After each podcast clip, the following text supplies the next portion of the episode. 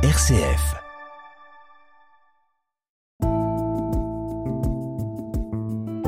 Regard chrétien sur l'actualité. Dorothée Scholz. Bonjour, Monseigneur Gobia.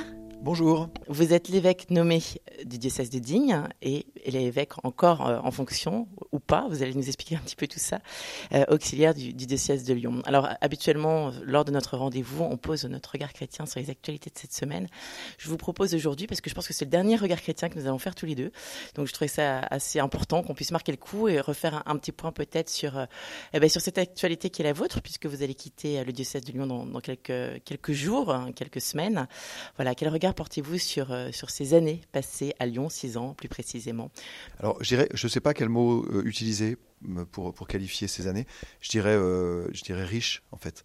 la vie, elle est, elle est faite de, plein de choses, de, très très grandes joies, de, grandes souffrances et de grandes douleurs, de grands défis, de grandes aventures. Et, j'ai l'impression qu'à Lyon, on vit ça de manière tellement condensée que, c'est incroyable. J'ai l'impression que ça fait j'ai été nommé avant-hier et en fait j'ai été nommé en 2016. Ça fait ça fait presque six ans, six ans et demi même. Euh, et il s'est passé tellement de choses. Euh, en six ans et demi, euh, ben, quasiment trois archevêques. Enfin, Michel Dubost n'était pas archevêque, mais il était administrateur apostolique avec tous les pouvoirs de l'archevêque. le cardinal Barbarin, Michel Dubost, Olivier de Germay, des, affaires surtout terribles, des, grandes souffrances, voilà, qui, m'ont scandalisé, qui m'ont marqué, et, en même temps des, idées incroyables de la part de, certains prêtres euh, qui sont créateurs. Euh, j'ai vécu des contrastes, en fait, euh, des, tiraillements parfois. Euh, des oppositions euh, et, puis des, grands élans. Euh, une pastorale des jeunes d'un dynamisme incroyable, des, gens à Lyon qui, servent les plus pauvres.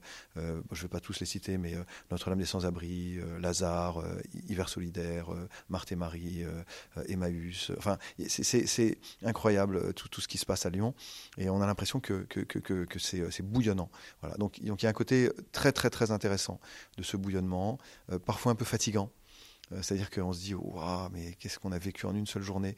J'ai l'impression d'avoir vécu une vie euh, en une journée, et, c'est tout le temps comme ça. Donc c'est trépidant euh, ce que j'ai vécu à Lyon, et, donc, donc ce que je vais, trouver à Digne et, que j'ai eu un peu de mal à vivre à Lyon, c'est quelque chose qui est très riche et très beau. Ça s'appelle le temps. alors il y, aura le beau temps, hein, évidemment, ça c'est une certitude, mais aussi le temps de faire les choses le temps de rencontrer les gens, euh, le temps de marcher parfois, euh, le temps de faire des visites pastorales qui pourront durer euh, beaucoup plus longtemps que, celles que j'ai pu faire ici à Lyon. le temps d'aller d'un lieu à l'autre, et, c'est long. Hein. quasiment ici, pour traverser le diocèse, je suis allé à, Balbini dimanche dernier. J'ai mis 48 minutes pour aller à Balbini. Balbini, c'est dans, le forêt, c'est presque au pied des monts de la Madeleine. On a l'impression que c'est très loin pour traverser la totalité du diocèse de Digne, il me faudra 3h45. Donc c'est à la fois un, diocèse gigantesque en, termes de taille, et en même temps assez petit euh, par sa population. Euh, donc ça veut dire que ben, je, prendrai le temps, et c'est une richesse formidable. Alors je voulais juste revenir peut-être justement sur ces six années passées à Lyon. Si euh, vous deviez nous donner votre meilleur souvenir de ces six années, ce serait lequel? Euh, je ne sais pas, en fait. Je peux pas donner de meilleurs souvenirs. Meilleurs souvenirs, ça veut dire que je réduirais euh, mes années à, un souvenir. Euh, non, c'est, mes meilleurs souvenirs, c'est les personnes, en fait. c'est-à-dire, c'est les gens. c'est les gens que j'ai vus. j'ai, vu, des gens tels qu'ils étaient, c'est-à-dire parfois meurtris, parfois scandalisés, parfois très, très dynamiques.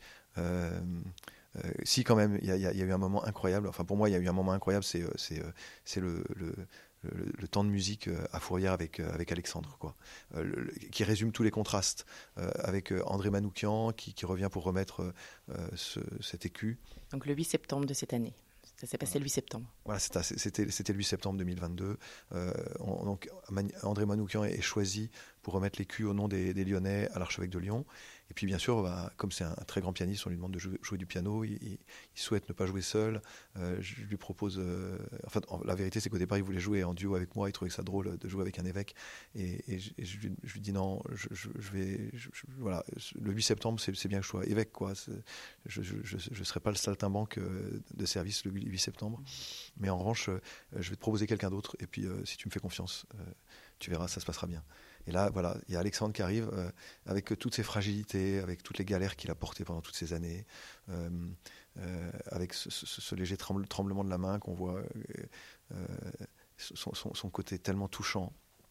Et puis, et puis André Manoukian qui, accueille ça avec une humilité incroyable, et puis finalement qui entend ce son qui, sort de nulle part, pour prendre les mots d'André Manoukian, qui aime bien dire ça, ce sont incroyables. Et, André Manoukian, qui, alors qu'il avait fait un début euh, quasiment comme un concert, euh, avec beaucoup de technique, il se met soudain au service d'Alexandre.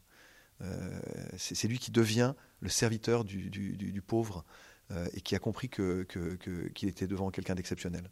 Euh, et celui qui euh, extérieurement est le, pauvre, le fragile, euh, celui qu'on aurait tendance plutôt à rejeter, c'est celui qui, nous enseigne et qui, et qui, n'a pas peur de prendre le micro à la fin pour dire aimez le bon Dieu, quoi. Aimez le bon Dieu, ça va vous sauver.